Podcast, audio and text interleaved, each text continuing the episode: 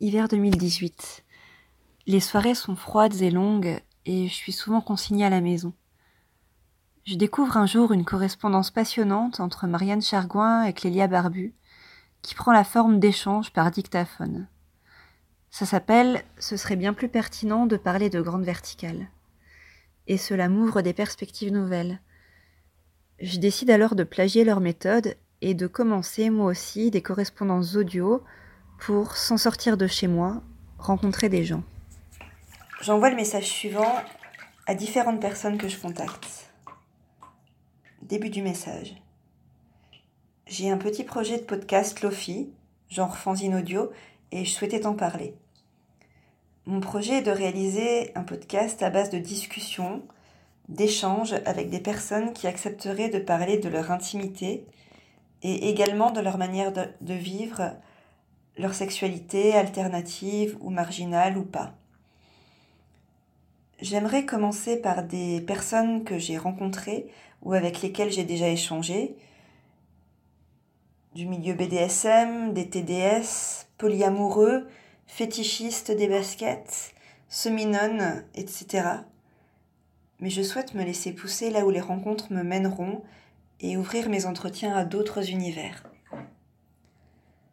L'idée serait de créer un dialogue par le biais d'un ping-pong sonore.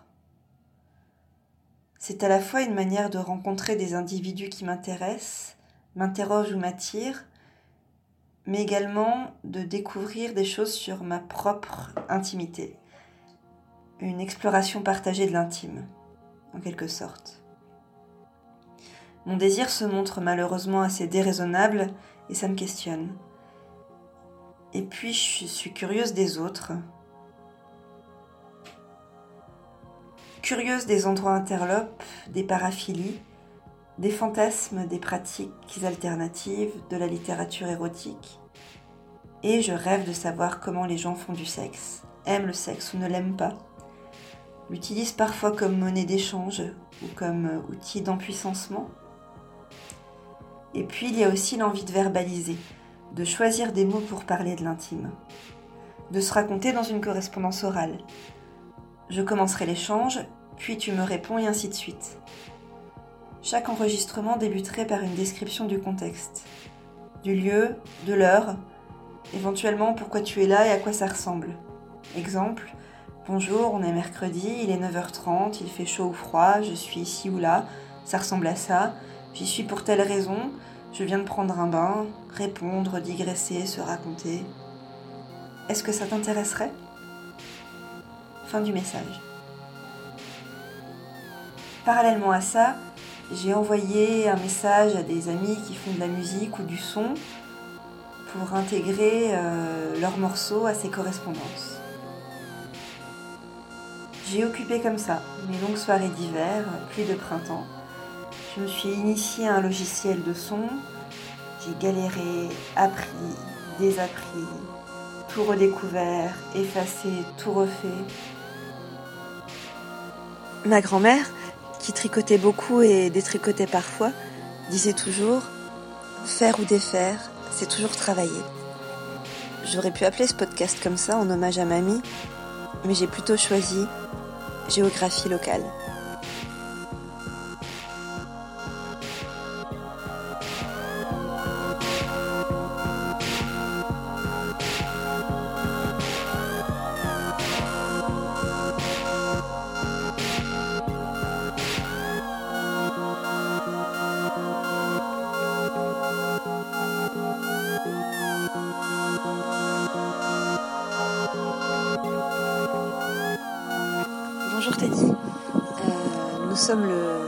Il est 17h50 et c'est le 12e jour de confinement.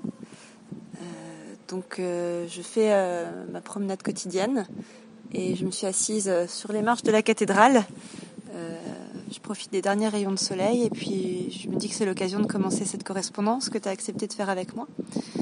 alors qu'on s'est déjà rencontrés et, et ce que je peux dire de toi c'est que tu es polyamoureux, que je crois que tu fréquentes euh, les, clubs et les univers libertins, euh, que tu as aussi une pratique BDSM et que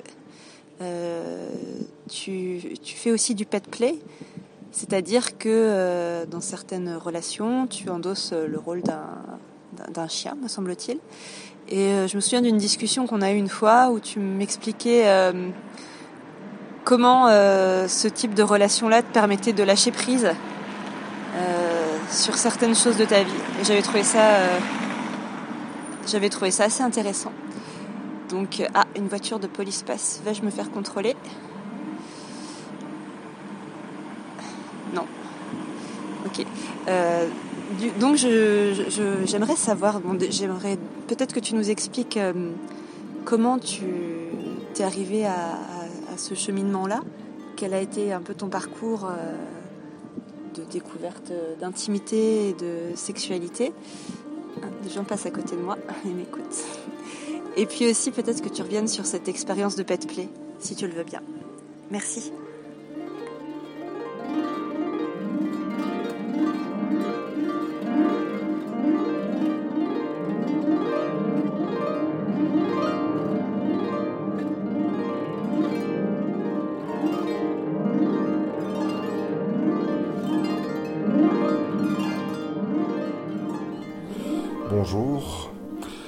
Alors il est 6h30, je viens de me réveiller et je découvre euh, ton message. La maison est calme, je suis le premier levé, les, enfants dorment encore et je pense qu'ils vont dormir euh, au moins jusqu'à la fin de la matinée. Alors, ta question est très vaste parce que si je dois expliquer le parcours qui m'a amené à faire du pet play, euh, il faudrait que je remonte à, pratiquement mon adolescence, puisque euh, depuis toujours, en fait, je m'intéresse au BDSM. Ce que je veux dire que, en fait, même quand j'étais jeune, enfin adolescent, euh, voire avant, les scènes érotiques dans les films euh, m'excitaient mais de loin pas autant qu'une scène de torture ou qu'une scène d'exécution. Donc très tôt, enfin, ou je veux dire depuis toujours, je sais que le, BDSM est une composante euh, importante de ma sexualité. Du coup, le, euh, ben, pendant très longtemps, j'ai rien pu euh, vivre parce que je me suis marié, j'ai eu des enfants, et puis mon ex-femme quand je lui parlais de, de mon attirance hein, pour les, la domination, la soumission, elle me disait juste ben, va te faire soigner. Alors, euh, cette, euh, ce mariage s'est terminé hein, il y a maintenant quelques années et euh, j'ai pu commencer à vivre en fait le, cette attirance il y a 6-7 ans maintenant seulement. Quoi.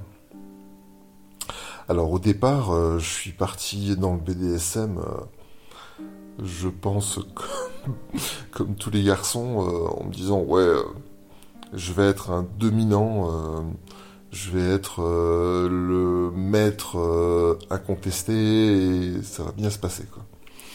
Et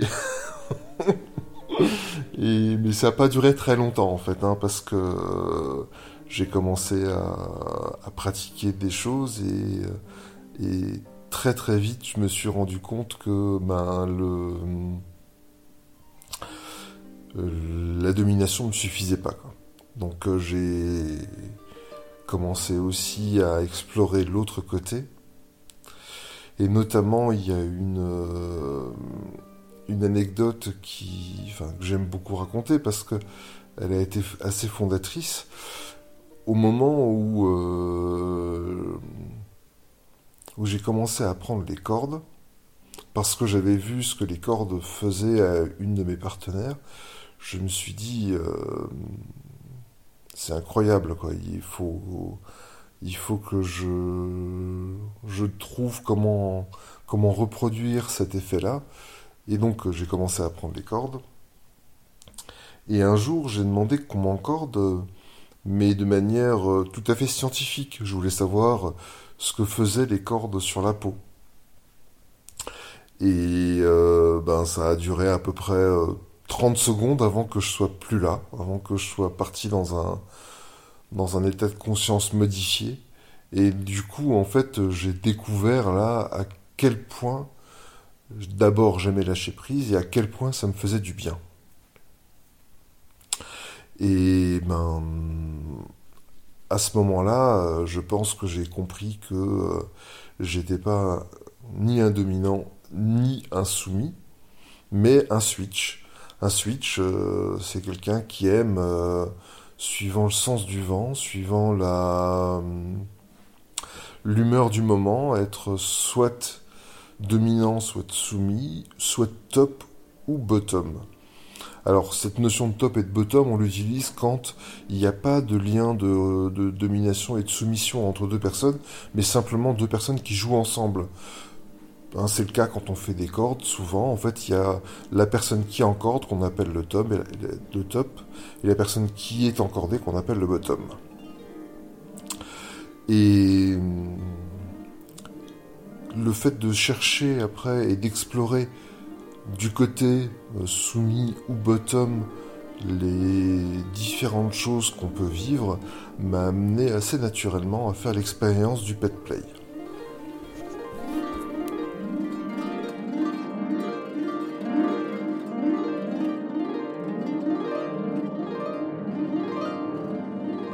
Salut Teddy, c'est mon quatorzième jour de confinement.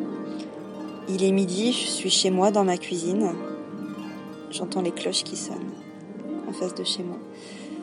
Je viens d'écouter ta réponse, merci beaucoup. Et je, voulais euh, commencer là, si tu le permets, par euh, lire l'extrait d'un petit texte que tu as écrit. J'aime par-dessus tout l'échange de pouvoir. Je me grise de sentir mes partenaires à ma merci ou d'être impuissant et docile entre leurs mains. J'ai en moi du primal. Quand je fais sauter les barrières, et que je passe en mode bête féroce, ou que je m'abandonne complètement. Je suis en même temps quelqu'un de très cérébral qui aime comprendre le pourquoi et le comment des choses et à qui les mots importent pendant les jeux. Mon mode d'expression préféré sont les cordes. Je suis aussi un fétichiste du latex et de toutes les matières brillantes. Alors, j'aimerais bien que tu me parles un peu de, de, cette, de cet intérêt que tu as pour le latex et que tu me racontes ce que ça, ce que ça te fait et ce que ça te procure. Et puis aussi, euh, si tu veux bien, est-ce que tu pourrais me raconter euh, précisément une séance de pet play? À quoi ça ressemble? Comment ça se passe?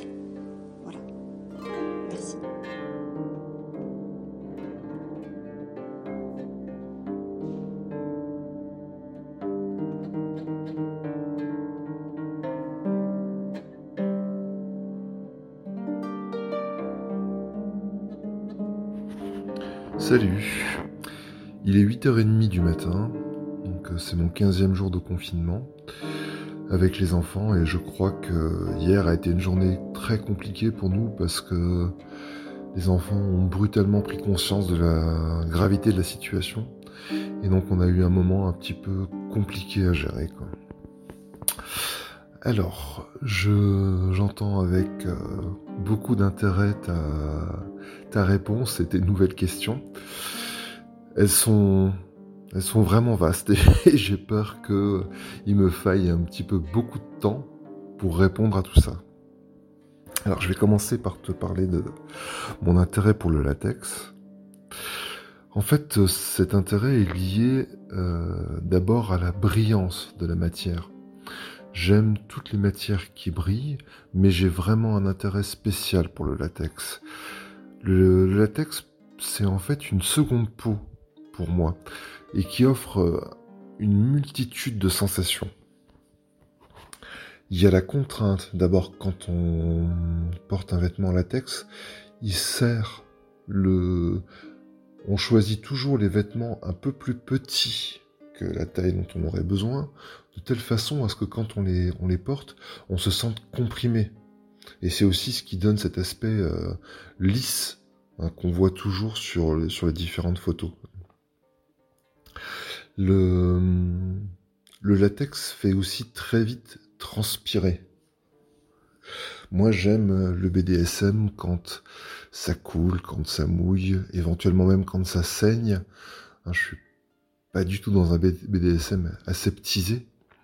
Et donc le, latex fait que très vite, en fait, je commence à transpirer et donc à couler de partout.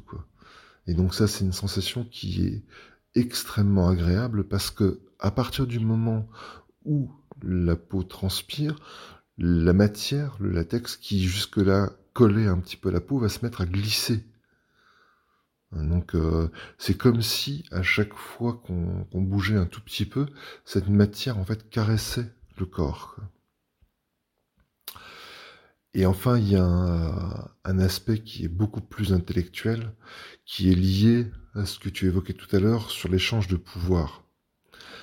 Le, fantasme absolu de euh, quelqu'un qui serait à ma merci hein, donc, euh, et complètement impuissante, en fait, euh, serait le, quelque chose autour de la poupée gonflable mais vivante qui ferait ce que je lui demande, qui ferait absolument le, qui réaliserait tous mes désirs. Et évidemment, cette, cette poupée il n'y a pas de meilleure illustration que quelqu'un recouvert de latex hein, pour, euh, pour vivre ce fantasme un petit peu absolu. Donc voilà, hein, donc c'est l'ensemble de ces de ces paramètres qui font que je suis un, un fou furieux, un fanatique du latex. Et pour finir, je crois qu'il y a aussi surtout son odeur. J'adore absolument euh, m'enivrer de l'odeur du latex. Pour ta seconde question, une, euh, une séance de pet play, là c'est c'est encore plus complexe, je crois, si on essaye de, de comprendre. Avant tout, pour moi, c'est un jeu. C'est un jeu sérieux, Hein, mais c'est quand même un, jeu. Enfin, du moins, c'est comme ça que moi je le vis. Une séance de pet play, c'est un échange de pouvoir. Il faut comprendre que ce jeu n'est possible que dans une relation entre deux personnes. Du moins pour le départ, mais j'en reparlerai tout à l'heure. Le,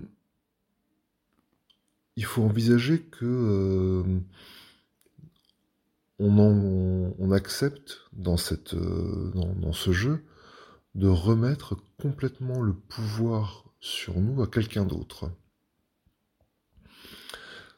dans une séance euh, classique, le maître ou la maîtresse du chien donc euh, serait assise quelque part, le, chien ou futur chien à ses pieds.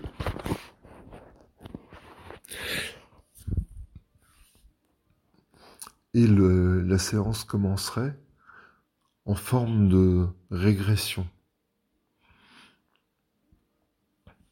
Au fur et à mesure de la, séance, la maîtresse, on, va, faire comme ça pour simplifier, interdit un certain nombre de choses.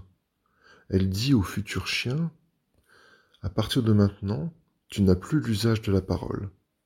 Et si tu veux communiquer avec moi, tu vas devoir utiliser des grognements, des jappements ou des aboiements.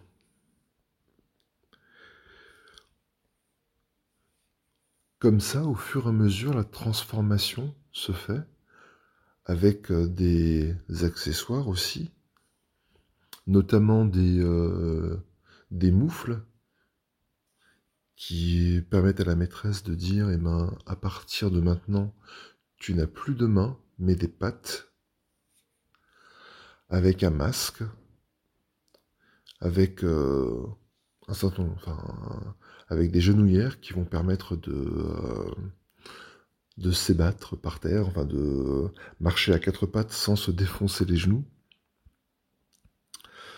Et au fur et à mesure, les, différents accessoires euh, vont permettre cette transformation en chien et un véritable lâcher-prise. Euh, on dit parfois que euh, qu'un chien c'est comme un enfant de, de 3-4 ans. Le, je crois qu'il y a vraiment quelque chose de ça. En fait, cette transformation permet de trouver un état comme ça dans lequel le, chien ne regarde plus que sa maîtresse et euh, est complètement attaché à, son bonheur et, et, et, au bonheur de pouvoir jouer avec elle.